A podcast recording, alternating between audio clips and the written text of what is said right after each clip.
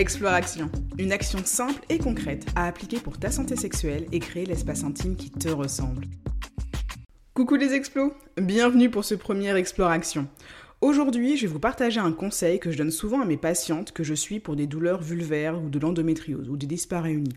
C'est le fait d'avoir un journal, c'est-à-dire un endroit où suivre leurs symptômes pour mieux comprendre les schémas qui sont associés à ces douleurs ou à ces symptômes et les facteurs qui vont influencer positivement et négativement ces symptômes et donc l'impact que ça peut avoir sur leur intimité.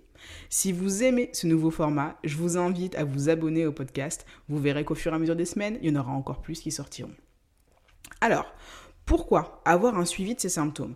Comme je le disais dans l'épisode précédent, l'épisode 61, la douleur peut parfois être tellement présente dans le quotidien qu'elle finit par prendre toute la place.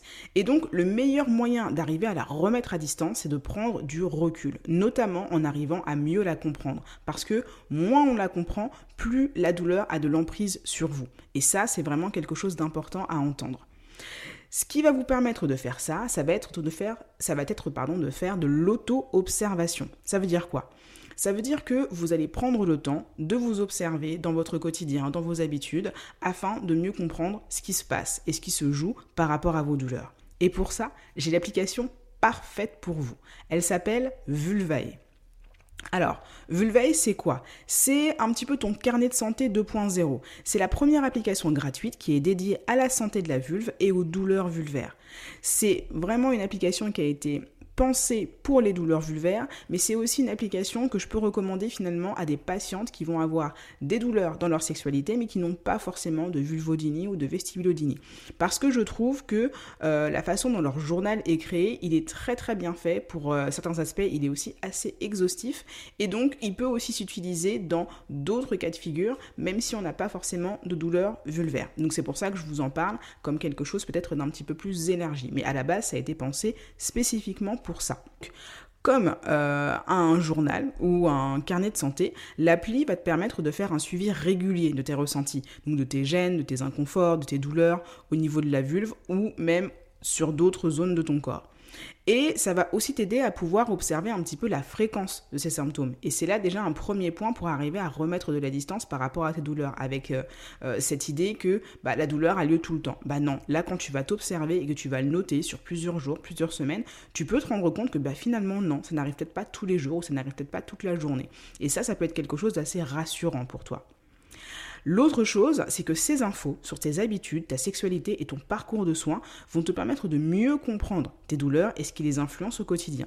Et grâce à ça, tu vas avoir plus de possibilités de mettre en place des solutions et des adaptations qui vont correspondre à ta situation personnelle. Parce que toutes les personnes qui vivent avec ces symptômes ou ces douleurs ne vont pas avoir le même style de vie. Il va y avoir des choses qui vont différer d'une personne à l'autre et ça c'est important de le prendre en considération. Donc cette meilleure connaissance va te permettre de rester active dans la gestion de tes symptômes. Et ça va aussi te permettre de mettre en lumière les moments où ça va bien. C'est important de le dire. L'idée, c'est pas de euh, créer un, un, focus et une obsession sur la douleur. L'idée, c'est au contraire de prendre de la distance par rapport à la douleur et de lui redonner sa juste place. Et le fait de mettre en lumière les moments où ça va bien, de mettre en lumière les choses qui influent positivement sur tes douleurs ou tes inconforts, c'est aussi hyper important. Point intéressant.